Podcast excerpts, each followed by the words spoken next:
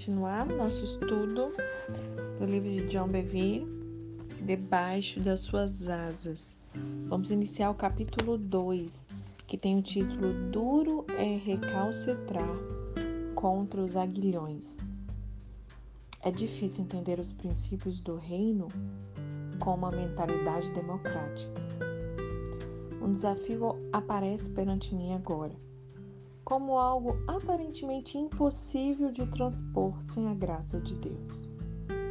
Meu intento é de ensinar sobre autoridade em meio ao mundo no qual diariamente a iniquidade cresce. Portanto, muito do que eu escrevo nesse livro vai contra ou resiste às formas de raciocínio deste mundo. Em várias maneiras, nós fomos programados para pensar diferentemente das verdades fundamentais que estamos a ponto de encontrar. No entanto, essa é a tática de Satanás, o inimigo da nossa alma.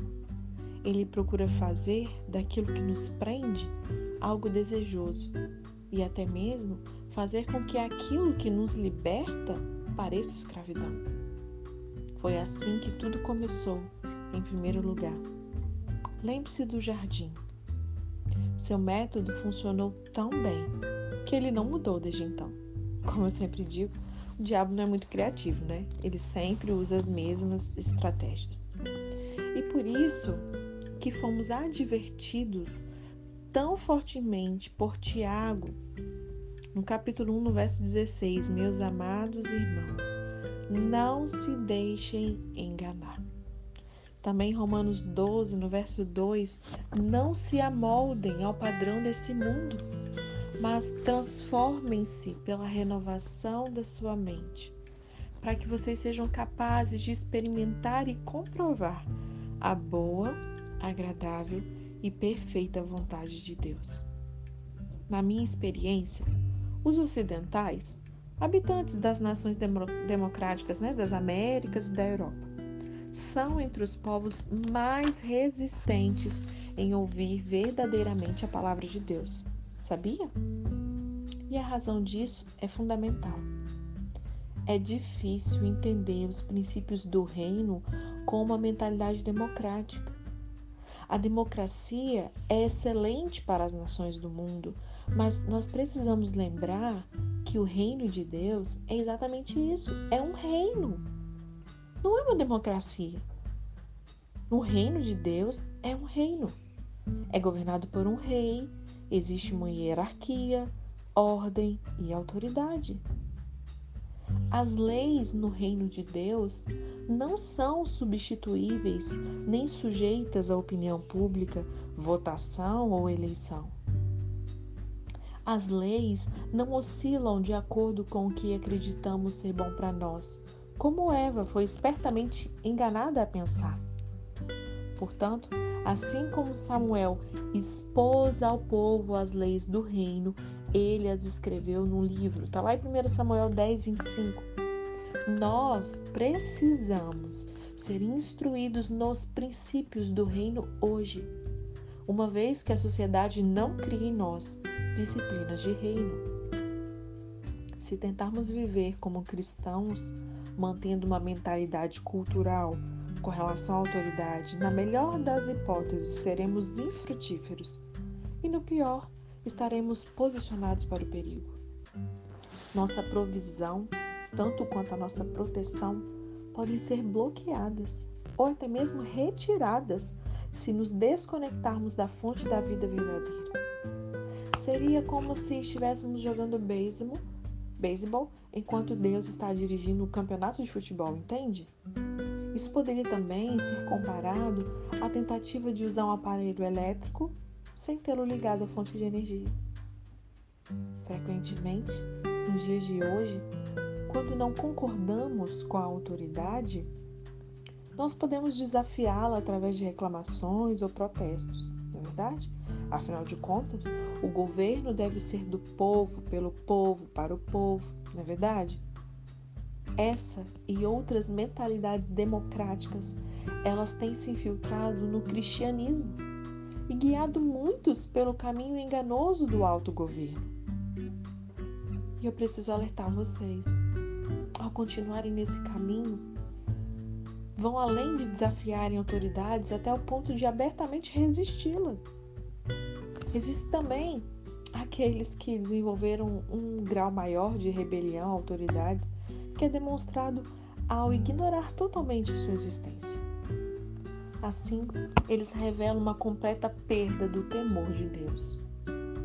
Nenhuma dessas atitudes trará a verdadeira liberdade que buscamos. Por isso que a Bíblia nos diz lá em Jó 36, verso 11 e 12: Se lhe obedecerem e o servirem, serão prósperos até o fim dos seus dias, e terão contentamento nos anos que lhe restam. Mas se não obedecerem, perecerão a espada e morrerão na ignorância. O o não é ninguém menos do que Deus aqui. Não lhe obedecerem e o servirem. O servirem quem? Esse o aqui não é ninguém menos do que Deus. E observe a promessa: provisão e proteção em troca da nossa submissão à sua autoridade. Observe também o perigo que acompanha o fato de ignorarmos o seu governo. A liberdade que buscamos ela é perdida por causa da nossa insubordinação quando nós resistimos à autoridade. E aí você pode pensar, ah, Maíra, mas eu não resisto à autoridade. Não. Será que não? Minha esposa, ela costuma dizer o seguinte: existe liberdade em submissão, mas também existe escravidão em rebelião. Isso resume o que nós lemos nos versículos de Jó. E alguns podem dizer: Ah, eu sou submisso a Deus, mas não aos homens, se eu não concordar com eles. É nesse ponto que a nossa criação e o nosso pensamento incorreto na igreja pode nos atrapalhar. Não podemos separar nossa submissão à autoridade estabelecida por Deus da submissão à sua autoridade delegada. Porque eu não sei se vocês se lembram o que diz Romanos 13, né? Toda autoridade, gente, é originada nele. Olha essa admoestação da Bíblia, Romanos 13, verso 1 e 2. Todos, todos é todos, em qualquer lugar do mundo, não é verdade? Todos devem sujeitar-se às autoridades governamentais. Olha o que está na Bíblia. Todo mundo tem que se sujeitar às autoridades governamentais. E aqui não tem nenhuma exceção. Se for do partido que você concorda, se for o, a autoridade governamental que você votou. Não. Todos, independente de que tipo de pessoa esteja lá, você deve se sujeitar às autoridades governamentais, pois não há autoridade que não venha de Deus. As autoridades que existem foram por ele estabelecidas. Portanto, aquele que se rebela contra a autoridade está se colocando contra o que Deus instituiu. E aqueles que assim procedem trazem condenação sobre si mesmos. Gente, de verdade, eu não consigo entender como que alguém que se diz cristão, não é possível que a pessoa não conheça isso que está na Bíblia dela. Porque o que eu mais vejo, ainda mais com esse cenário político que nós temos no nosso país, né, essa polarização enorme com relação ao governo, a quem é contra e quem é a favor, aqueles que são cristãos e são contra o governo atual, por exemplo, o quanto que se rebelam contra a autoridade nas redes sociais, por exemplo. E aqui, Romanos 3, 1 e 2 é muito claro em dizer que todos nós devemos nos sujeitar a essas autoridades que aquele que rebela contra a autoridade, então vamos pegar um exemplo prático, né? Botando nomes, se eu me rebelo contra um presidente Bolsonaro, por exemplo, contra o governador do estado do Espírito Santo, por exemplo, o presidente atual, meu, eu, Maíra, não tenho por que esconder é, o meu voto. O meu presidente, o presidente atual é o presidente que eu votei para mim. Ok. Mas o governador que está, que está no nosso estado não é o meu candidato. Eu não sou a favor dele. Sou totalmente contra. Mas eu não posso me rebelar contra o governador do estado, por exemplo. Porque eu vou estar me colocando contra o próprio Deus, é o que diz a palavra. Então, assim, existe tanta coisa para se pensar nessa passagem e a gente vai se aprofundar nela mais tarde. Mas agora eu quero somente comentar alguns pontos aqui. Primeiro, Deus estabelece todos os que governam. A verdade é que ninguém pode estar num lugar legítimo de autoridade sem o conhecimento de Deus. A gente precisa ter essa ideia resolvida no nosso coração. E aí eu preciso que, deixar claro uma coisa aqui. É a posição de autoridade que foi o Senhor que estabeleceu, ok? Não é a pessoa, porque, por exemplo, vamos pegar um presidente anterior que era corrupto e roubava a nação. Deus que institui essa pessoa, Maíra? A pessoa não, porque quem vota não é Deus, quem vota é eu e você. Não é verdade? Então a gente tem que aprender a votar direito. Escolher melhor, melhor os nossos governantes, né?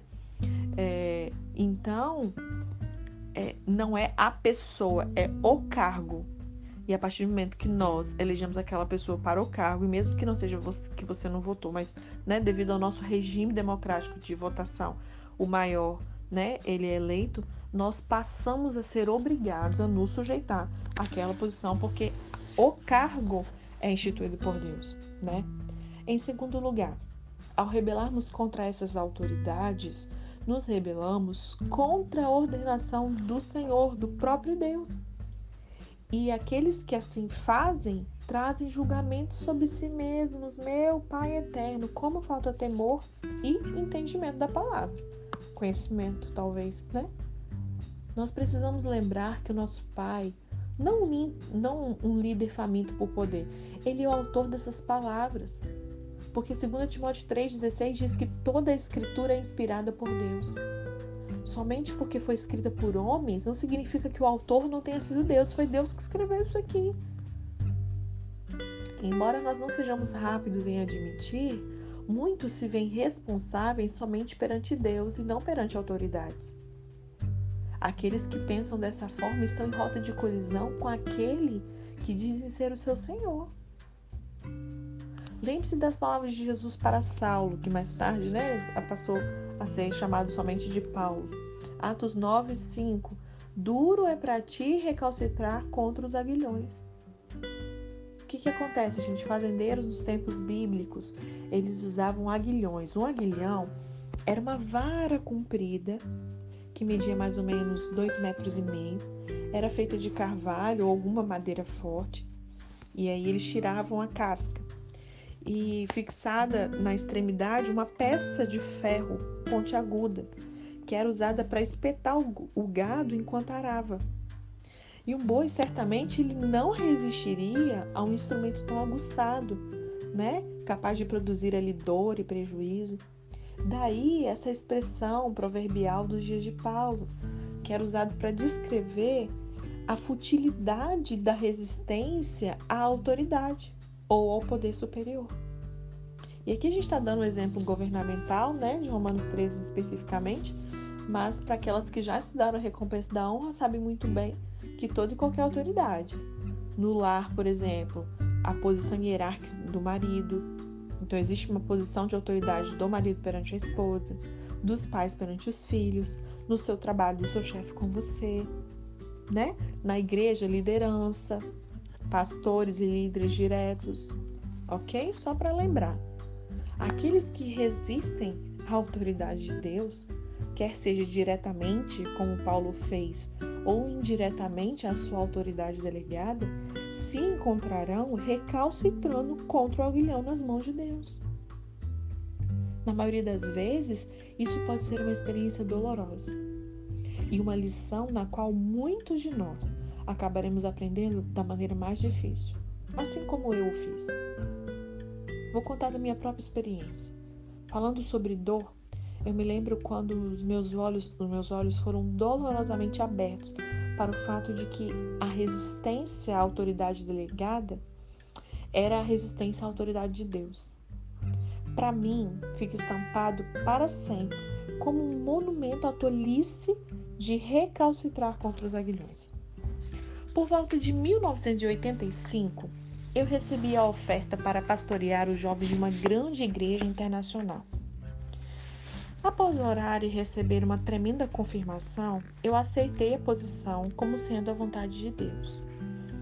Eu me senti sobrecarregado porque eu não tinha experiência com o ministério de jovens, mas me encontrei sendo parte de uma das igrejas que mais influenciam e que cresce nos Estados Unidos.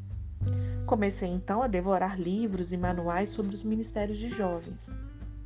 Um desses livros era do pastor de jovens de uma igreja louisiana, que possuía uma, um tremendo programa para jovens.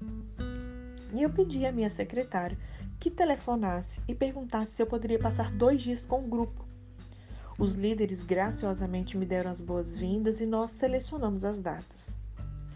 Ao chegar lá, fui levado imediatamente para a reunião de jovens da quarta-feira à noite. Eu fiquei admirado. Eles tinham seu próprio auditório, o qual comportava ali 1.500 pessoas assentadas e estava praticamente lotado. Eles não estavam fazendo jogos, nem pregando temas fáceis ou que fosse somente para o agrado dos que estavam lá, mas as mensagens, elas eram puras e poderosas. Além do mais, os jovens estavam realmente animados por estarem lá. Eu estava muito feliz e senti que certamente havia escolhido o grupo certo para aprender as lições. No dia seguinte, me encontrei na igreja com os líderes do Ministério dos Jovens. Novamente, eu quase não pude acreditar no que ouvi. Eles possuíam o seu próprio prédio de administração duas secretárias que trabalhavam em tempo integral e quatro pastores de jovens também trabalhando em tempo integral no ministério. As estatísticas eram impressionantes. Naquela época, tinha, tinham 1.250 jovens adultos no ministério e mesmo estava crescendo e o mesmo estava crescendo numa velocidade incrível. Cada um dos quatro pastores me disse exatamente a mesma coisa.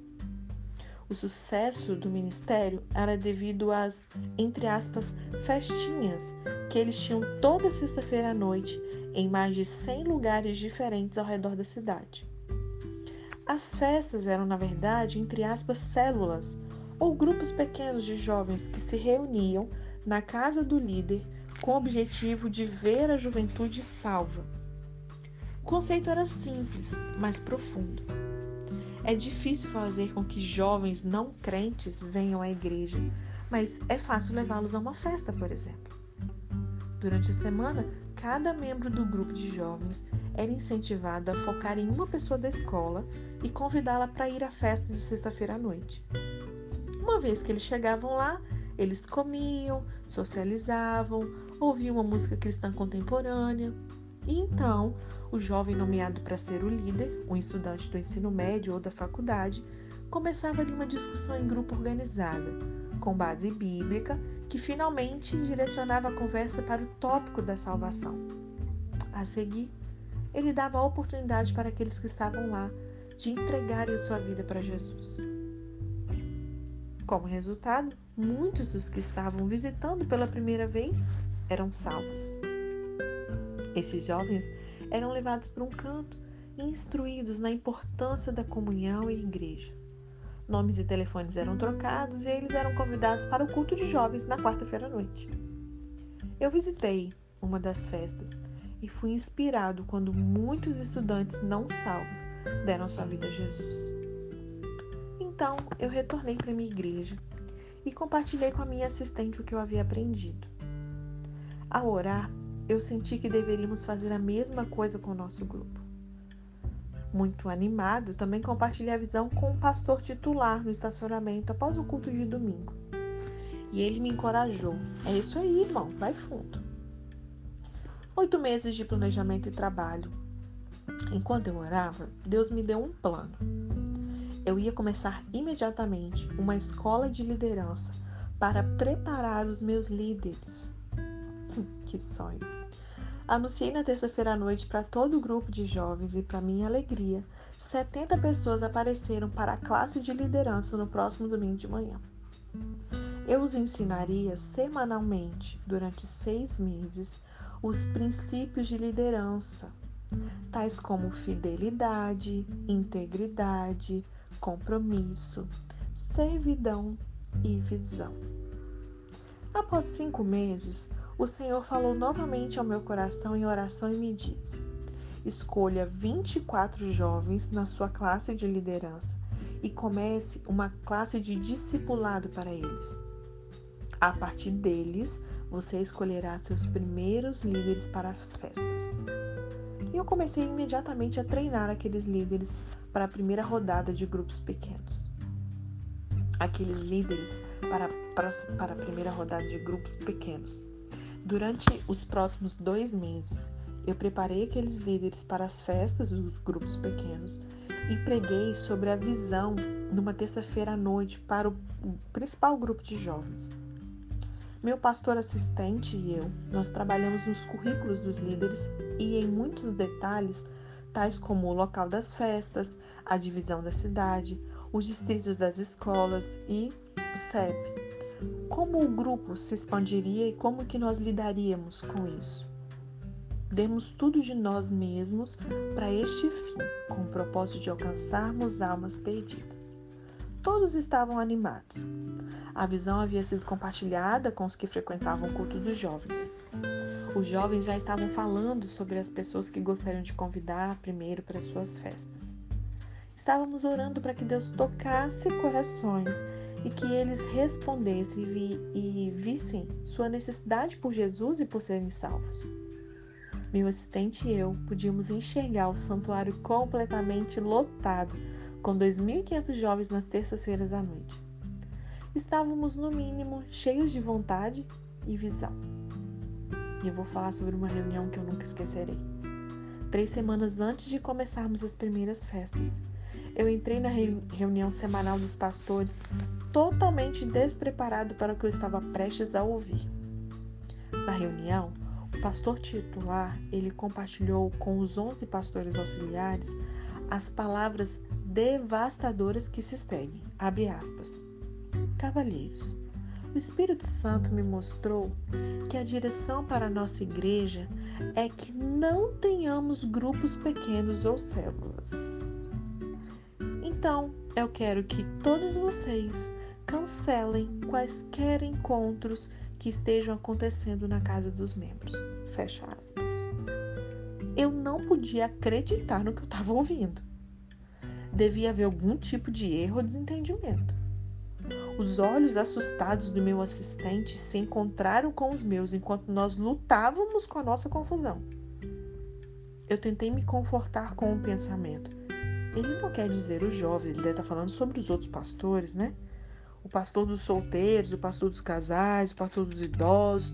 Os outros pastores também tinham grupos pequenos, mas eles não estavam indo muito bem. E esse realmente não era o foco dos seus ministérios. Além do mais, eu havia falado com o pastor titular sobre a minha ideia há alguns meses no estacionamento e ele disse: vai fundo. Então eu concluí que o departamento de jovens só poderia estar isento dessa moratória que ele tinha acabado de dizer. Eu não podia esperar nem mais um pouco. E perguntei: com licença, pastor, você quer dizer exceto o Ministério de Jovens, né? E aí ele olhou para mim e disse: John, o Espírito Santo falou comigo e disse e me disse que a direção para nossa igreja é que não tenhamos grupos pequenos.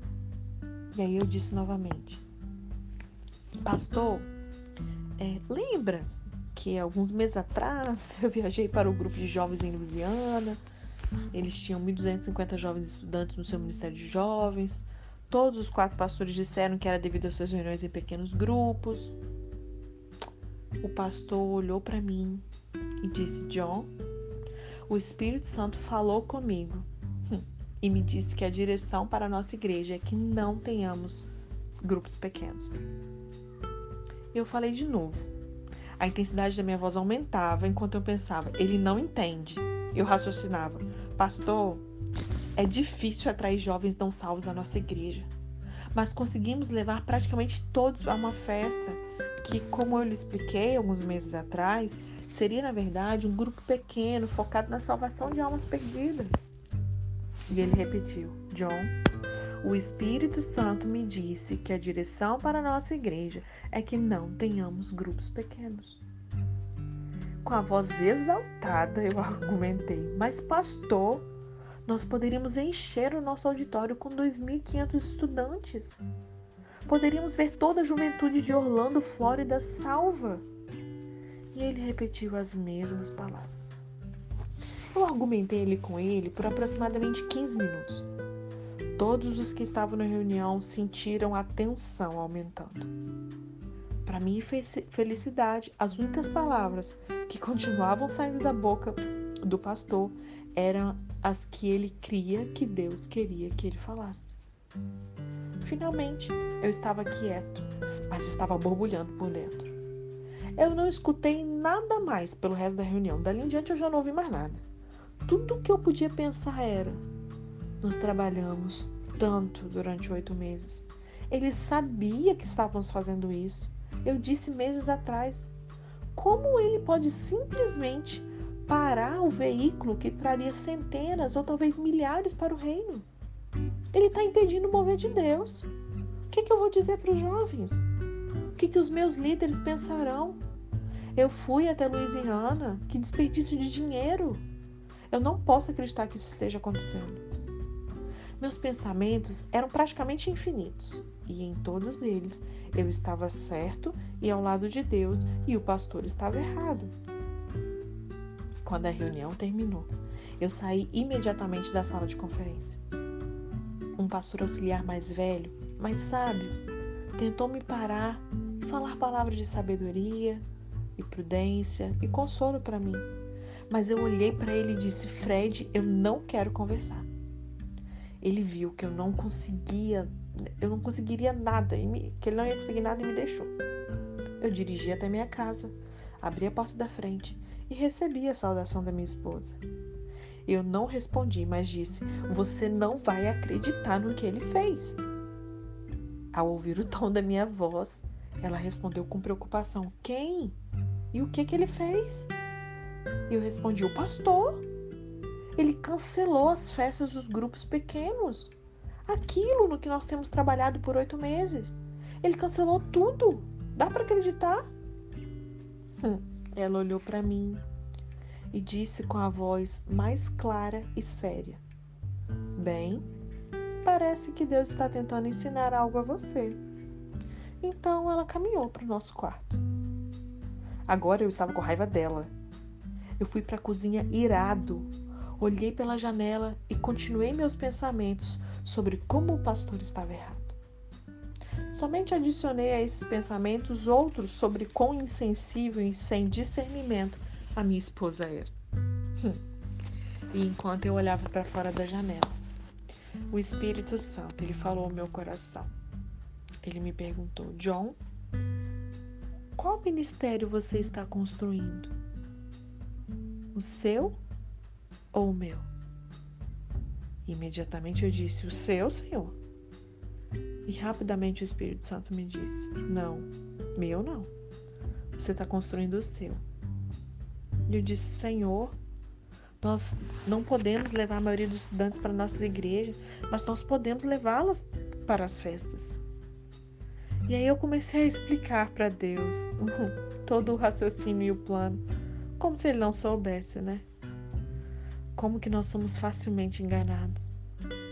E o Senhor me permitiu que eu desabafasse e então me disse: John, quando eu trouxe você a esta igreja para servir a este homem, olha que interessante, gente. Antes de continuar, veja que Deus não falou assim: quando eu te trouxe essa igreja para servir a mim, é para servir a este homem. Como nós precisamos abrir a nossa mentalidade sobre o que é servir, sobre submissão, sobre autoridade. Continuando. Eu trouxe você a esta igreja para servir este homem. Eu fiz de você uma extensão do ministério que eu confiei a ele. Eu o chamei para ser braços e pernas dele. Eu coloco somente um homem como líder em cada ministério. E ele me fez lembrar de Moisés. A Bíblia diz: Moisés foi fiel como servo em toda a casa de Deus. Hebreus 3:5. Ele era o líder que Deus colocara sobre a congregação. E então ele me lembrou de Tiago, do Novo Testamento. Tiago ele era o líder da igreja em Jerusalém, né? E aí eu vou, para a gente finalizar a leitura de hoje, eu gostaria que você lesse novamente Atos 15, para a gente continuar desse ponto aqui amanhã. Amém?